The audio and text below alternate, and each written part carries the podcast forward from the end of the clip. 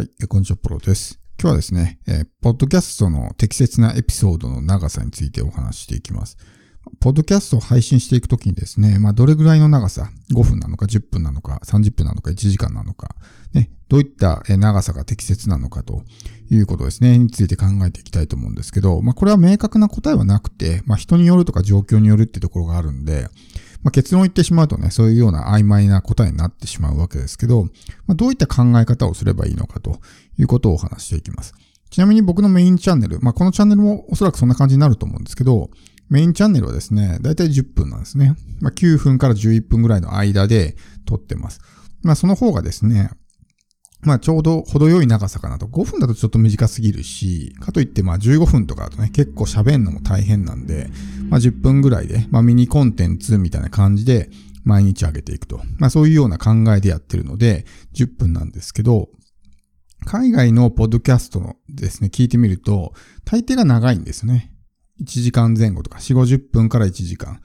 短いものでも20分とかね、だったりとか、まあ10分切るものもあるんですけど、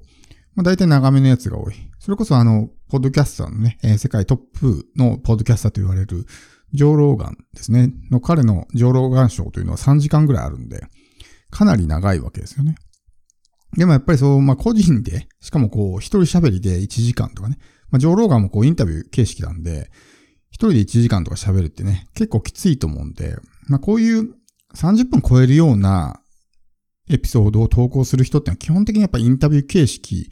のものがほとんどですよね。一人でずっと喋るってのもなくはないんですけど、結構大変だと思いますし、あとやっぱ考えないといけないのが、配信頻度なんですね。配信頻度。例えば自分が毎日上げていこうと思った時に、毎日1時間ね、収録するってかなりきついと思うんですよ。だから毎日上げていくんだったらやっぱエピソードのこのボリュームを短くしていかないといけないですし、逆にその配信頻度がね、少ないんだったら、例えば月に、まあ一週間に一回とかね。だとしたら、ちょっと長めにしてあげた方がいいと思うね。もう終わりみたいな感じになるから。だからそこの配信頻度と、あとは、その、えー、まあ満足度というか、そういったところも加味して考えていかないといけないわけですね。だからその海外のポッドキャストなんか、この40分とか50分とか1時間ぐらいのやつっていうのは、だいたい週1配信だったりとかね、するケースが多いわけです。例えば毎日、まあ、30分超えるようなね、コンテンツばっかりだったとしたらですね、消化不良を起こすんですね。もう全部聞けませんってなっちゃうから。だからやっぱその全部聞いてもらうためにも、まあもし配信頻度、毎日とか2日に一遍ぐらいにするんであれば、やっぱりね、えー、あまり長くしすぎない方がいいかなと。ね、こんなに聞けないで、僕自身も実際聞く立場になって、そういう長いのばっかりで、で、いろんなチャンネル登録してるんで、ってなると、ちょっとこれもう聞いてる余裕ないからこれ聞けないなってなるわけですよね。でも10分とかだったらまあ短いからちょっと隙間時間に聞いてみようかなとかって、そういう風になるわけですよ。だからまあ一人喋りの人はまあ10分ぐらいの短いエピソードでやるのがおすすめですよね。で、まあこの10分を下回るとどうなるかってことですけど、まあ5分ぐらいだったらね、別にいいかなと思うんですけど、5分を下回っちゃうと今度逆に短すぎると思うんですよ。もう本当に聞いてる側もね、え、もう終わりみたいな感じになるんで、しかもその短い時間で内容の濃いね、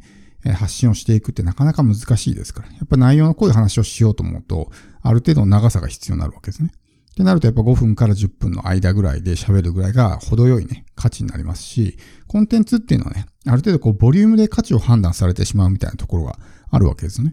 例えば、100ページの本と10ページの本が同じ金額で売られていて、中身書かれていることがほぼ一緒だったとしたら、おそらくほとんどの人は100ページの方を買うと思うんですよ。なぜなら、ね、えー、そっちの方がなんか、ボリュームがあるから、価値をね、感じるからですね。お得感があるからです。同じお金払うんだったらたくさん情報が書いてある方がいいってなるわけですよ。でも100ページ中90ページは打足でどうでもいいことが書いてあって、確信に迫る部分は10ページ分しかなかったとしても、でもそういう心理が働くわけですよね。それと同じで、もう終わりっていうふうにね、えー、なってしまうと、ちょっとね、物足りないとかっていうふうに感じてしまうので、まあ、そういったところに関してはね、やっぱり最低限、まあ、5分から10分ぐらい。そしてこのポッドキャストのね、特性というか、そこもね、意識しておかないといけなくて、ポッドキャストって基本的に連続再生なんですね。だから1個のエピソードが終わったら次のエピソードが自動で再生されるみたいな感じなんですけど、本当にこう、2、3分とかのエピソードだと、もうすぐに次のエピソードが始まっちゃうわけですね。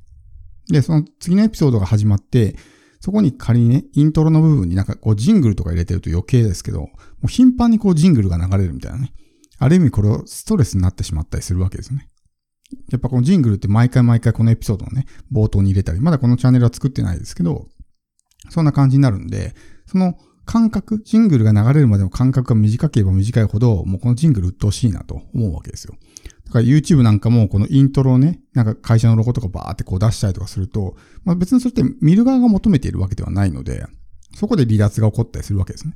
ジングル、ジングルとかイントロが長いと。それと同じで、このポッドキャストもジングルがね、長すぎて、しかも本編が短すぎると、頻繁にこのジングルが流れるみたいなことが起こるんで、そこでもう聞くのやめたってなりますし、あとはその、ね、え基本的にはこう流れ聞きして連続再生してるわけですけど、やっぱりその2、3分だとコンテンツの消化スピードが速くなってしまうんで、もう自分が投稿したの全部聞いちゃったりするわけですよね。そうすると、新しいエピソード上げて、またそれが2、3分だとしたら、それ聞いてくれたら多分もう自分の過去のエピソードを聞いた状態になってるんで、聞かないと思うんですよ。ってなると何が起こるかっていうと、その2、3分のエピソード聞いて、スマホを取り出して、音声止めて別のチャンネルを聞きに行くわけですね。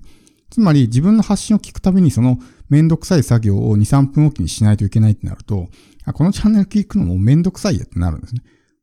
だから一旦その例えば10エピソードな10エピソードで自分のね、えー、過去の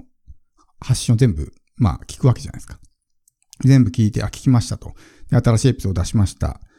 2分で終わりました。でもそこから先のやつはもう全部過去に聞いたことがあるから聞かない。ってなるとこの2分のエピソードでもう終わり。で、次のチャン、別のチャンネルを見に行くと。だけど、で、また翌日に新しいエピソードが公開されて、その2、3分のやつ聞いて、またね、えー、スマホ取り出して、停止をして別のチャンネルに行くとかってね。毎回めんどくさくないですか？そういう作業って。だからそれがこう頻繁に起こるっていう風になると、もうこのチャンネル聞くことがストレスになるみたいなね、感じになるんで、やっぱりあまりにも短すぎるっていうのはちょっと考えた方がいいかなと思うんですね。聞く側のやっぱストレスをできる限り減らすっていうところを考えると、まあ適度な長さ、最低でも5分ぐらいはあった方がいいんじゃないかなと思うんですね。で、そういったところでやっぱこう接触時間っていうところも考えないといけなくて、接触時間が長ければ長いほど、やっぱりね、相手は自分にこう親近感をね、感じてくれたりとか、よりこう、距離が近まったりとかね、するんで、2、3分の接近時間ではなくて、10分とかね、毎日10分自分の話を聞いてるとかっていう風になると、やっぱり接触時間が長くなるんで、接触頻度が大事だってよく言われるんですけど、接触時間も大事ですからね。どんなに頻度が高くてもね、毎日2、3秒しかこう接触してないとか、例えば SNS でね、投稿して本当に自分の投稿が一瞬でスクロールされてしまってね、数秒しか見てないってやったら、どんなに毎日発信して見ていても、全然関係って濃くなっていかないと思うんですね。それよりはやっぱ接触時間ある程度10分とかね、えー、毎日10分自分の音声を聞いてくれるとかってなったら、かなり濃くなると思うんですよ。関係性も。信頼関係もね。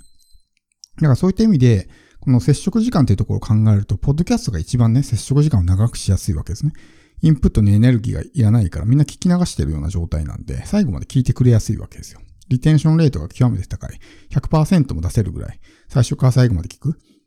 YouTube とかだと50%が大体平均なんですね。10分の動画だったら大体5分ぐらいで離脱が起こるっていう風になってるわけですけど、ポッドキャストの場合はね、80%、90%とか、それぐらいがアベレージだったりとか、エピソードによっては100%とかね、全部最初から最後まで聞いてくれる人ばっかりみたいな状態も作れるんで、そうすると接触時間が長くなるわけですね。でそれを活かして、どんどんこうファン化をね、進めていくっていうのは、ポッドキャストの、まあ、正しい使い方というか、なので、まあそういったできる限りストレスを与えない、離脱を起こしづらくするような形で発信をしていく必要があるということですね。なので、まあぜひですね、このポッドキャストの長さ、できれば一定に保つのがいいと思うんですね。あの、毎回こう長さが変わっちゃうと、結構ルーティン化にしづらかったりとかあるんで、まあ20、10分なら10分、20分なら20分とかね、インタビュー長めなら長めみたいな感じで。あとはそのコンテンツの、まあ、消費の、えー、ペースというかね、消化不良を起こさないように、いっぱい出せばいいってもんじゃないですかね。いっぱい出しすぎて逆に全部見切れませんって、消化不良を起こしちゃうと、ね、聞いてもらえなくなってしまうんで、そのあたりのバランスも考えながら、コンテンツのボリュームが大きいんだったら配信頻度をあえて落とすとかね、っていうところも重要になってくるかなと思います。